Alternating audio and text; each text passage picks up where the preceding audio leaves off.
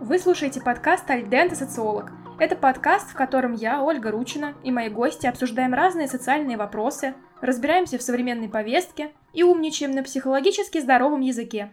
Во всяком случае, стараемся. В сегодняшнем эпизоде подкаста мы будем говорить про минусы и плюсы поколения Z.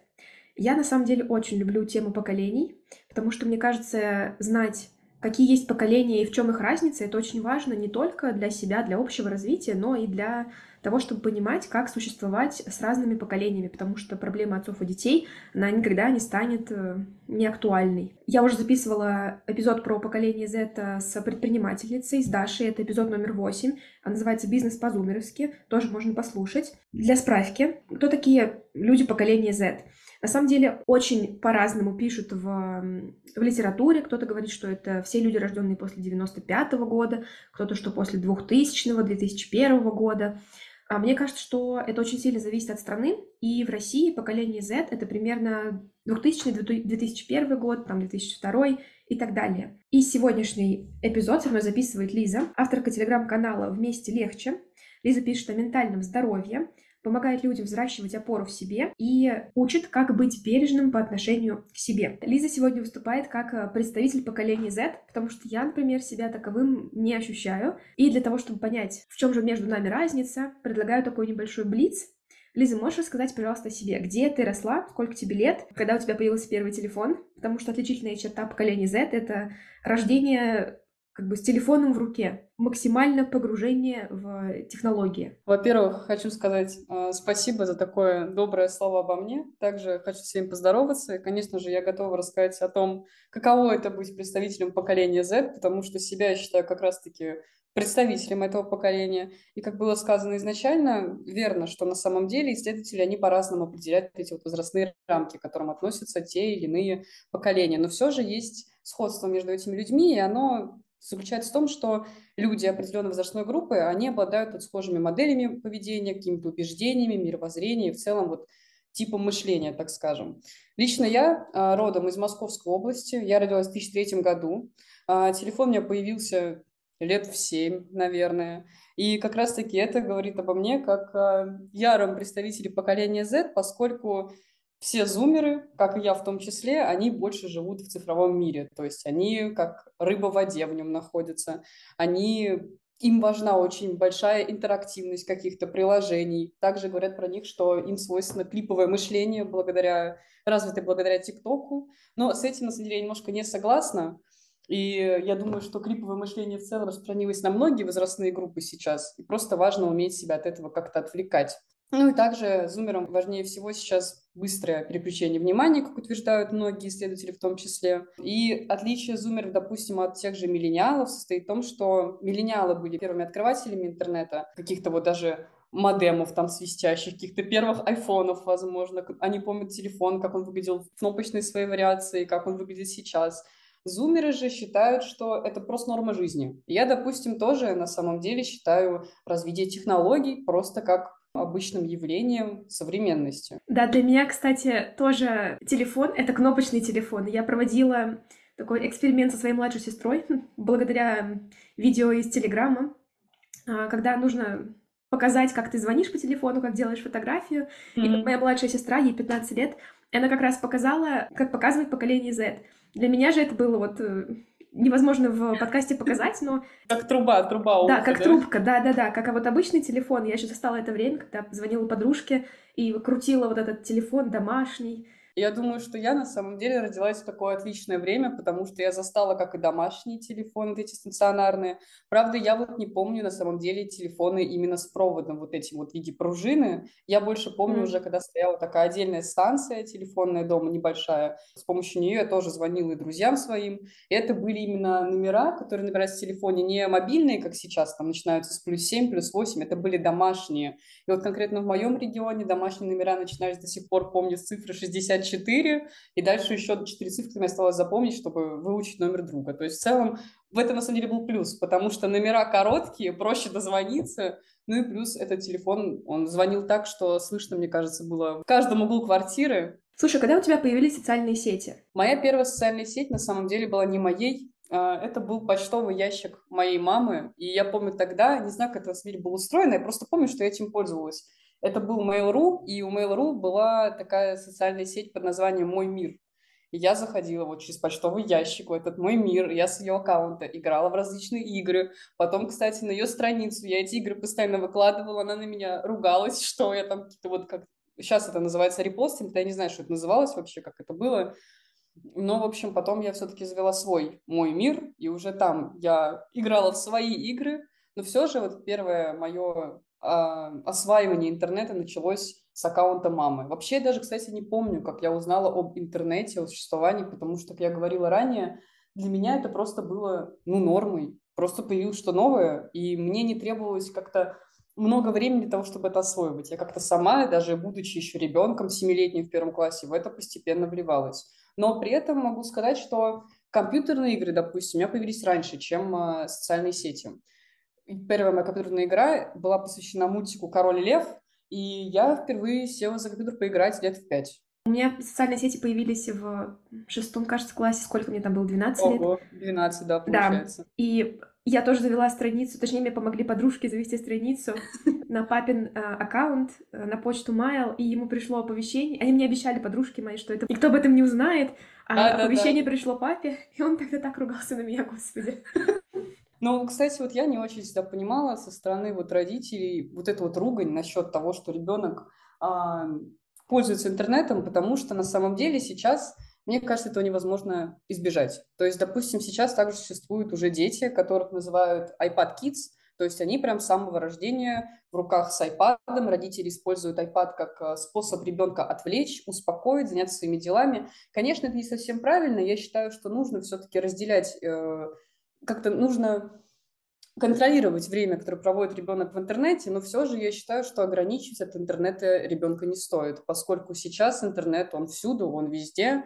Мало того, что интернет, если раньше использовался как какой-то, возможно, способ развлечения, там, поиграть в какие-то игры, что-то, возможно, там посмотреть, то сейчас это прям полноценная среда, в которой выстроены какие-то рабочие деятельности и многое вообще другое. Сейчас можно сделать через интернет все, что угодно. Поэтому, если я думаю, что ограничивать ребенка от интернета, как-то его изолировать, возможно, многое потеряет. Конечно, я не знаю, что там будет с этими iPad Kids дальше, но при этом я могу заверить, что лично я считаю, что это немножко неправильно. И правильнее будет просто изначально выстраивать коммуникацию правильную между родителем и ребенком, и также контролировать время, которое он проводит в интернете.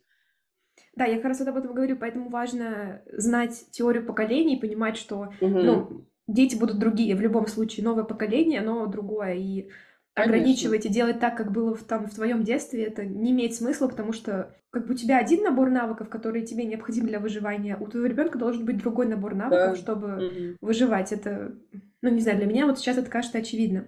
Слушай, а вот самая большая такая претензия к поколению Z — это что вы такие все нежные, вот ходите все к психологам. Сейчас говорю, прям представляю своего папу, который ругается на своих молодых работников. Вот они все такие непонятные, инфантильные, слишком нежные, вот все им не так, это им не так, зарплату им подавай. Вот как ты можешь это прокомментировать, вот с твоей точки зрения? Я считаю, что, во-первых, очень важно отметить, что в целом, если сравнивать нынешние поколения и прошлые поколения, значительно вырос уровень жизни. То есть, когда уже базовые потребности по той же самой пирамиде Маслоу или Маслоу, я сейчас не очень помню, как это правильно говорится, я только видела это слово в виде текста, но все же, когда эти потребности закрыты, появляется уже желание у человека разобраться своими мыслями, со своими чувствами.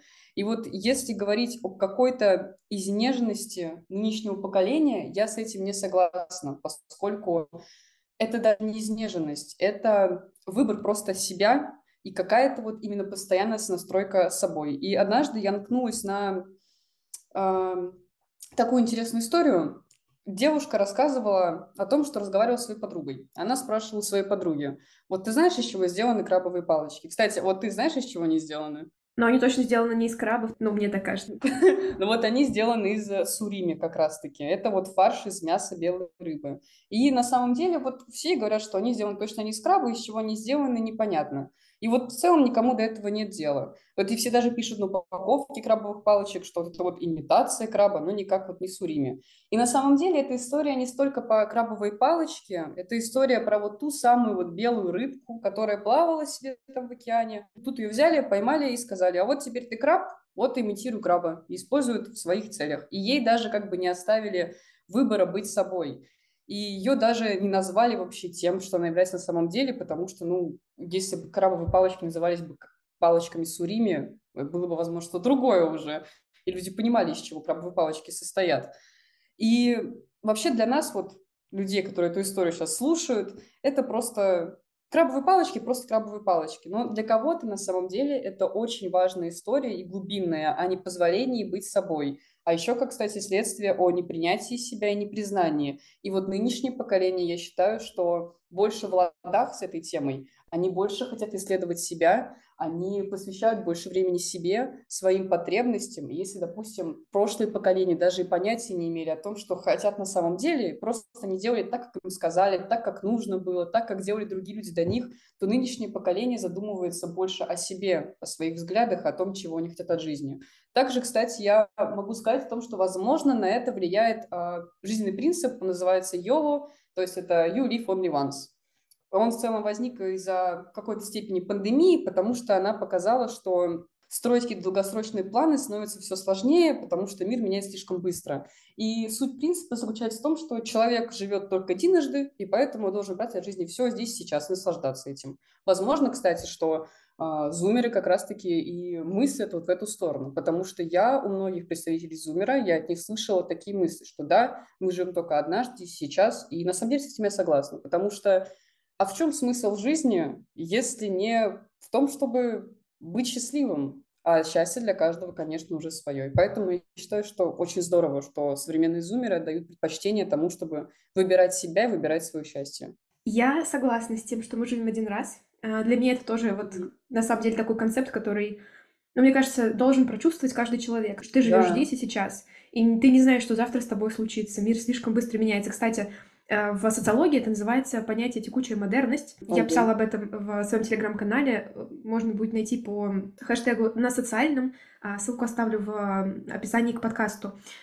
А, я хотела вот такую мысль сказать. Мы живем только один раз. Это не совсем новая идея.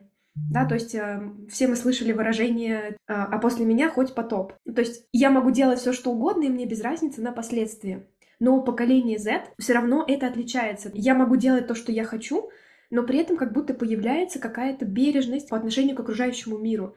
Я могу делать то, что мне нравится, но при этом я, например, начну сортировать мусор. Я не буду выбрасывать окурки просто под ноги себе, потому что это неправильно, так не должно быть. Как тебе кажется, влияет ли такая международная повестка, ну, грубо говоря, там экология, устойчивое развитие на поколение Z? Я думаю, на самом деле, что влияет, потому что те же самые ТикТоки, те же самые рилсы в Инстаграме, в которых постоянно транслируются вот эти вот э, принципы экологичности, принципы правильной сортировки мусора там. Это на самом деле очень сильно просматривается поколением Z, и они в этом принимают участие, потому что даже у меня есть знакомые, вот мои ровесники буквально, им там тоже 20 лет, как и мне, они этим занимаются очень активно. Они прям считают себя как активистами. Я думаю, что да, это, скорее всего, распространено больше не только у поколения Z, но вот и предшествующему поколению Z. Потому что обычно вот лично я замечала такое распространение вот экоактивности среди вот людей вот этих вот возрастных категорий. Как будто бы получается, если я бережно отношусь к себе, я понимаю, что нужно относиться бережно к всему другому. Если мы говорим про бережность к себе, психолог это одна из необходимостей современного человека. И современного человека не только, я говорю там про поколение Z, но и в целом про любого человека. Как тебе кажется, чаще ли представители поколения Z ходят к психологу? Я, кстати, думаю, что нет не чаще. Я думаю, что в целом психология, поскольку она не разделяет людей на какие-то возрастные категории, она для всех. Но при этом важно отметить, что психотерапия – это личный выбор каждого. И психотерапия, так же как антидепрессанты, это просто на самом деле костыри для человека. А дальше уже дело и весь выбор идет за ним. И я вот как человек, который находился в психотерапии около полутора, наверное, лет, я восстанавливалась от э, нервной анорексии. Мне это удалось сделать. Я победила эту болезнь. Я знаю, что писать себя психотерапия. Почему вообще я завела канал? А, в какой-то момент терапии я почувствовала, что, во-первых, я вышла из этих вот отношений со, своим, со своей нервной анорексией, со своим нездоровым восприятием себя, и я поняла, что я хочу двигаться в сторону того, чтобы проявлять себя как-то, поскольку если раньше вся моя личность в какой-то степени строилась на моем расстройстве, ну, то есть на, на больше на самом деле мне не хватало энергии, потому что все, о чем я думала в течение дня, это о том, сколько я съела, что я съела, что я съем завтра, что я съем там через неделю. То есть буквально вот даже РПП проникало в мои какие-то личные интересы. Я уже не помнила, кто я. И на самом деле восстанавливаться РПП было сложно, потому что это означало просто такое тяжелое расставание с какой-то частью себя, Хотя, по сути, это моей частью настоящей именно не было.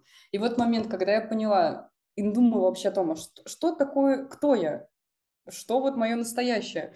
Я поняла, что я не могу пока что это предметить, но я знаю точно, что я хочу научиться проявлять себя. Потому что для меня, допустим, раньше всегда было большой проблемой проявляться как-то более публично, чем какие-то выступления, допустим, в школе, что-нибудь такое. А мне этого всегда хотелось, но я этого стеснялась, я думала, что я этого недостойна. И, кстати, мой первый пост на канале, который вообще вышел 15 января, ровно год назад, он звучит так, что я просто хочу научиться проявляться и размещать себя в этой жизни. Собственно, это и стало мотивацией. Причем это было не сказать, что супер обдуманное какое-то решение, долго над этим думала. Нет, я почувствовала, что какой-то вот импульс внутри себя, что хочу писать, хочу вести канал. А, а почему бы и нет? Как-то так вышло, и все. И я, между прочим, очень рада этому решению, потому что в какой-то степени мне это помогло.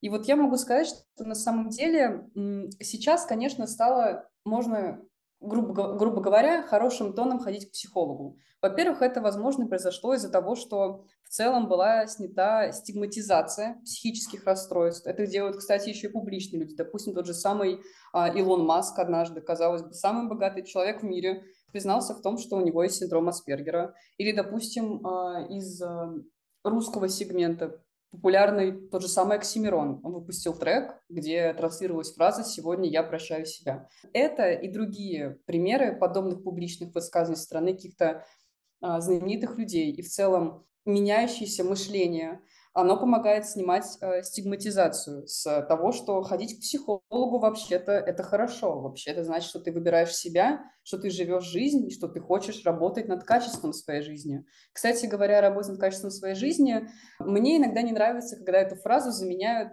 фразой «работа над собой». Лично для меня это звучит немножко странно, потому что мне кажется, эта фраза неправильное, потому что жить в смысле о том, что надо что-то там в себе исправить, что-то там во мне не так, что-то переделать, это сравнимо с желанием починить себя. Кстати, однажды я писала на тему пост, и также я в нем говорила о том, что желание работать над собой, оно превращает человека больше какого-то кукловода, а не в живую какую-то материю, постоянно меняющуюся. И в качестве куклы этого кукловода выступает как раз-таки вот что-то неживое, что нужно переделать. И поэтому я считаю, что Правильнее говорить работать над качеством своей жизни, поскольку э, работа над собой – это как будто о каком-то незаконченном проекте, а мы – это не проект, это то, что постоянно меняется, то, что просто трансформируется во все что угодно. А вот качество жизни уже, да, я считаю, что это настоящий проект, над которым нужно работать. Но при этом я считаю, что это не для всех. Я абсолютно согласна. Я ненавижу эту дурацкую формулировку «работа над собой».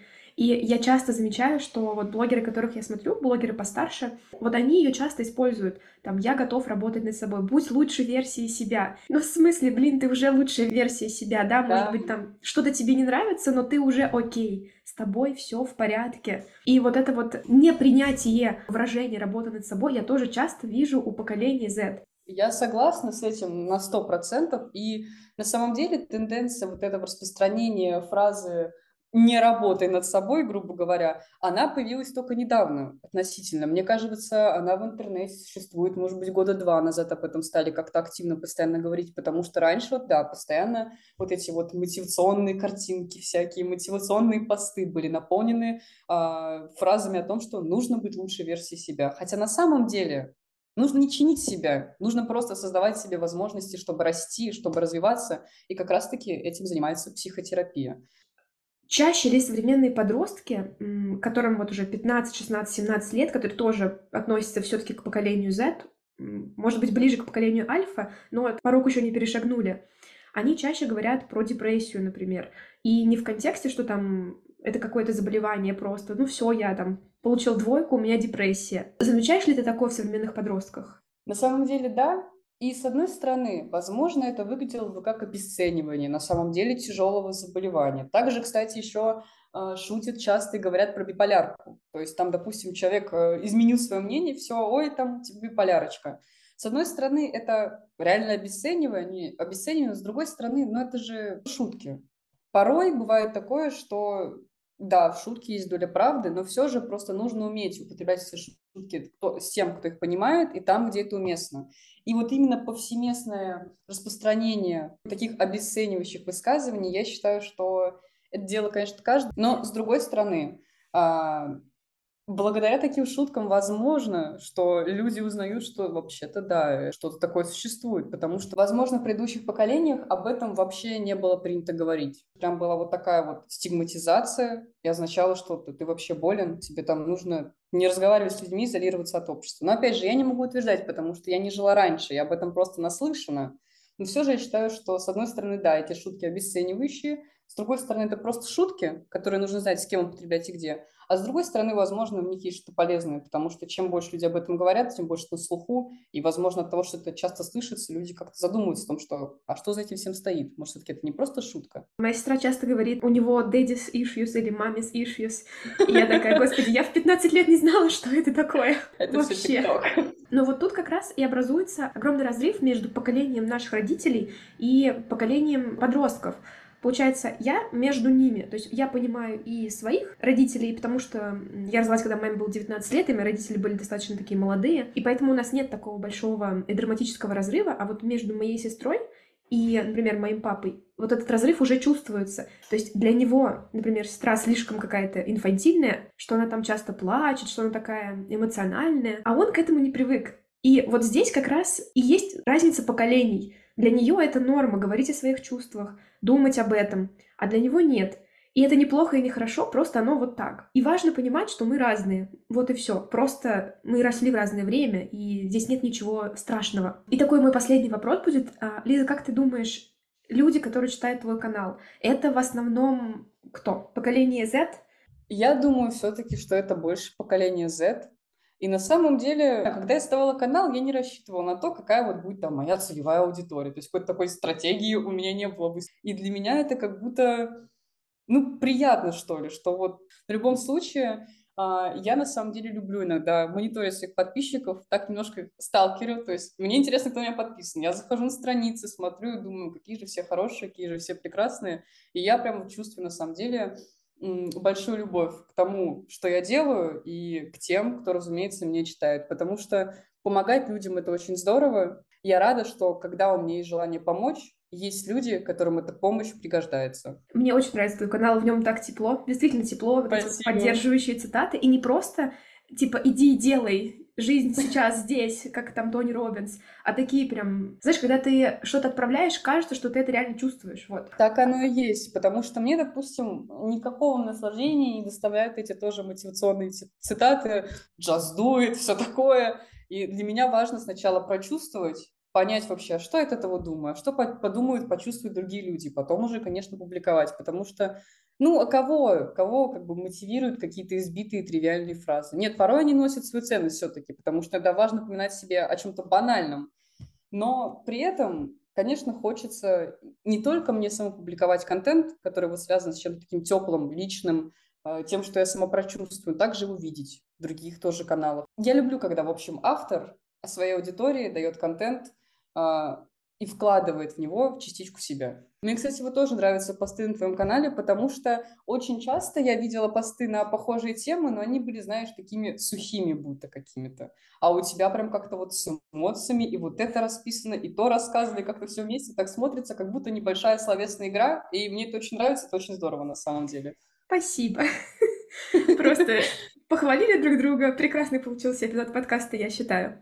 Да. Давай тогда на этой ноте закончим. Спасибо тебе большое, что присоединилась к подкасту. Было очень-очень интересно. Для меня тема поколений, как я уже говорила, это прям очень крутая тема. Я готова ее обсуждать, наверное, часами. И тебе спасибо большое за то, что вообще состоялся подкаст. Мне было очень приятно с тобой поговорить и очень приятно принять в этом участие. У вас есть интересные темы для обсуждения? Предлагайте свои идеи мне в Телеграм. Контакты вы найдете в описании к данному эпизоду. До скорой встречи!